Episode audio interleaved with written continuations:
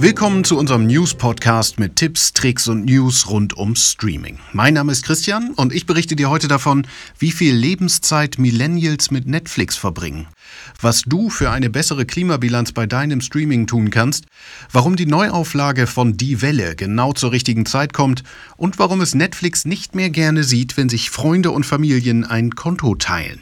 Ich hoffe, du bist danach ein wenig schlauer. News Eat, Netflix, Sleep, Repeat. Auf die Frage, wer für Netflix der größte Konkurrent sei, hat CEO Reed Hastings mal geantwortet, wir konkurrieren mit dem Schlaf. Denn den braucht der User nun mal irgendwann und unterbricht dafür den Serienmarathon. Oder doch nicht? Nach neuen Zahlen einer Studie von How to Watch verbringen Millennials ganze 16 Prozent ihrer Lebenszeit mit Netflix. Das sind im Durchschnitt umgerechnet 13 Jahre ihres Lebens. Für die Studie sind rund 300 Millennials in den USA zwischen 23 und 38 Jahren zu ihrem Streaming-Verhalten befragt worden. Und die gaben an, dass sie im Durchschnitt 6,6 Stunden am Tag Netflix streamen. Macht 46 Stunden in der Woche. Ganz schön viel. Vielleicht zu viel? Uns interessiert, wie viele Stunden verbringst du in der Woche mit Netflix und Co. Mach mit bei unserer Twitter-Umfrage. Passend zum Thema und getreu unserem Motto Du musst nicht alles schauen, haben wir in einer unserer vergangenen Folgen auf die Klimabilanz des Videostreamings geblickt. Was uns nicht mehr aus dem Kopf ging, war der hohe Anteil von 60 Prozent der Datenmenge, die im Netz auf das Filme, Serien und Videoclips schauen zurückgeht, mit der Tendenz rasant steigend. Allein im Jahr 2018 hat Videostreaming mehr als 300 Millionen Tonnen CO2-Ausstoß verursacht. Das entspricht der Menge, die das gesamte Land Spanien in einem Jahr ausstößt. Oder der Hälfte des weltweiten Flugverkehrs, der ist aktuell für 650 Millionen Tonnen CO2 pro Jahr verantwortlich. Wir alle produzieren durchschnittlich 60 Kilogramm CO2 im Jahr allein durch unser Streaming.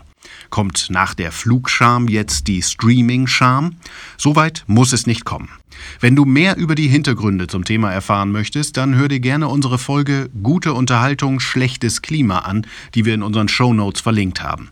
Wenn du wissen möchtest, wie du CO2-Emissionen durch Streaming vermeiden oder zumindest reduzieren kannst, dann hör jetzt genau hin. Wir haben vier konkrete Tipps für dich. Erstens, Qualität reduzieren. Es muss nicht immer 8K-Qualität sein. Die meisten Videos kannst du auch in geringerer Qualität wiedergeben, vor allem je kleiner das Abspielgerät ist oder je weiter weg du davon sitzt. Zweitens, keine Musik über YouTube hören. Die Website spielt nämlich immer auch ein Video ab, was den Datentransfer unnötig in die Höhe treibt. Drittens, mehr Kontrolle beim Bingen. Schalte das Autoplay ab. So vermeidest du, dass automatisch die nächste Folge einer Serie startet.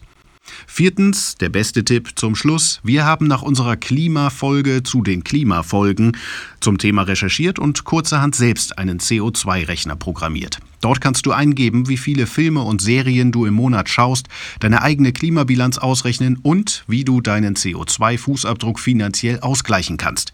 Geh dafür einfach auf shelft.com/co2. 1967 schrieb Morton Rue den Roman Die Welle. Seine Inspiration dafür war ein Sozialexperiment eines Highschool-Lehrers, das aus dem Ruder lief. Ihr kennt die Geschichte. Vor gut zehn Jahren wurde der Roman mit Jürgen Vogel in der Hauptrolle verfilmt. Netflix möchte nun an die Erfolge von Buch und Film anknüpfen und bringt ab dem 1. November Wir sind die Welle an den Start. Auch hier begehrt eine Gruppe von Jugendlichen gegen das System auf und überschreitet dabei gefährlich die Grenzen. Die Macher haben sich allerdings einige künstlerische Freiheiten genehmigt. Dadurch ist die Serie aktueller denn je. Denn die Jugendlichen der neuen Welle wollen nun gegen Verschwendungswahn, Waffenhandel und natürlich Rechtsextremismus vorgehen. Ihre Bewegung vergrößert sich rasant und radikalisiert sich ebenso schnell. Was als idealistischer und spielerischer Aufstand gegen das Establishment beginnt, bekommt bald eine bedrohliche Eigendynamik. Nach Dark könnte Wir sind die Welle die nächste große deutsche Netflix-Serie werden. Mein Kollege David hatte Gelegenheit, in die Serie reinzuschauen und mit dem Produzenten Dennis Gansel zu sprechen. Bei dem ähm, Jürgen Vogel war es ja so, dass er einen relativ genauen Plan hatte. Er hat zwar, sag ich mal, improvisiert, aber er hatte einen relativ genauen Plan, wie der Originallehrer auch. Hier haben wir es mit Jugendlichen zu tun, die das wirklich organisch aus sich heraus entwickeln. Ja? Ähm, und ähm, das macht natürlich so spannend, weil man sich immer in Widersprüche verwickelt, weil man will idealistisch sein und was ist der entscheidende Punkt zu viel. Also ist jetzt ein Graffiti an der Wand schon der, der Schritt in, in, ins Kriminelle oder soll man das gerade machen, wenn man andererseits kein Gehör findet? Also es gibt so ganz viele Fragen, das macht es ja auch so spannend, ja. Also man muss ja nur die Zeitung aufschlagen, Extinction Rebellion. Habe ich dazu jetzt Sympathien für die Blockade? Oder sage ich wie meine Nachbarin, ja, von oben, äh, das sind ja alles Chaoten und ich komme nicht mehr zur Arbeit. So, was, was erlauben die sich? Da wird's ja dann bunt, grau, nicht mehr schwarz-weiß und spannend. Wenn du mehr über die Welle und weitere aktuelle Serien erfahren möchtest, dann hör dir auf jeden Fall unsere kommende Podcast-Folge an, die ebenso wie die Serie am 1.11. erscheint. Netflix will gegen das Passwort-Sharing vorgehen. Wir haben wohl alle mindestens einen Freund, mit dem wir unser Netflix-Passwort teilen, freiwillig oder unfreiwillig. Dagegen will Netflix nun erstmals etwas tun. Der Grund liegt auf der Hand, das Wachstum fällt längst nicht mehr so groß aus, wie es die Aktionäre gerne hätten, und weniger geteilte Accounts könnten mehr zahlende Kunden bedeuten.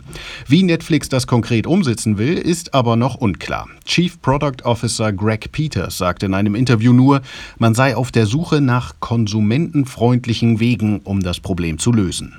Yeah, I think we continue to monitor it. So we're looking at the situation, and you know, we'll see, you know, again those consumer-friendly ways to to push on the edges of that. But I think you know, we've got no big plans to announce at this point in time in terms of doing something differently there. Obwohl die Aussage etwas vage ist, ist bemerkenswert, dass Netflix das Thema überhaupt anspricht. Bisher schwieg der Konzern zu der weit verbreiteten Praxis. Solange Netflix sich als Streaming-Anbieter der Herzen etablieren wollte, profitierte der Dienst massiv davon, seine Zuschauerschaft zu vergrößern. Millionenfach geteilte Accounts befördern schließlich auch die Mundpropaganda von neuen Serien-Highlights. Angesichts der in der Heimat USA stagnierenden Nutzerzahlen dürfte sich der einstige Marketingvorteil aber inzwischen in ein Verlustgeschäft verwandelt haben. Denn das Teilen ist weit verbreitet. Laut einer CNBC-Studie teilen mehr als 35 Prozent der Millennials in den den USA ihren Account. Die zunehmende Konkurrenz auf dem Streaming-Markt erschwert die Situation. Disney und Apple werden mit ihren eigenen Diensten zu deutlich günstigeren Startpreisen antreten und, anders als Netflix, ohne Mehrkosten von mehreren Personen gleichzeitig nutzbar sein.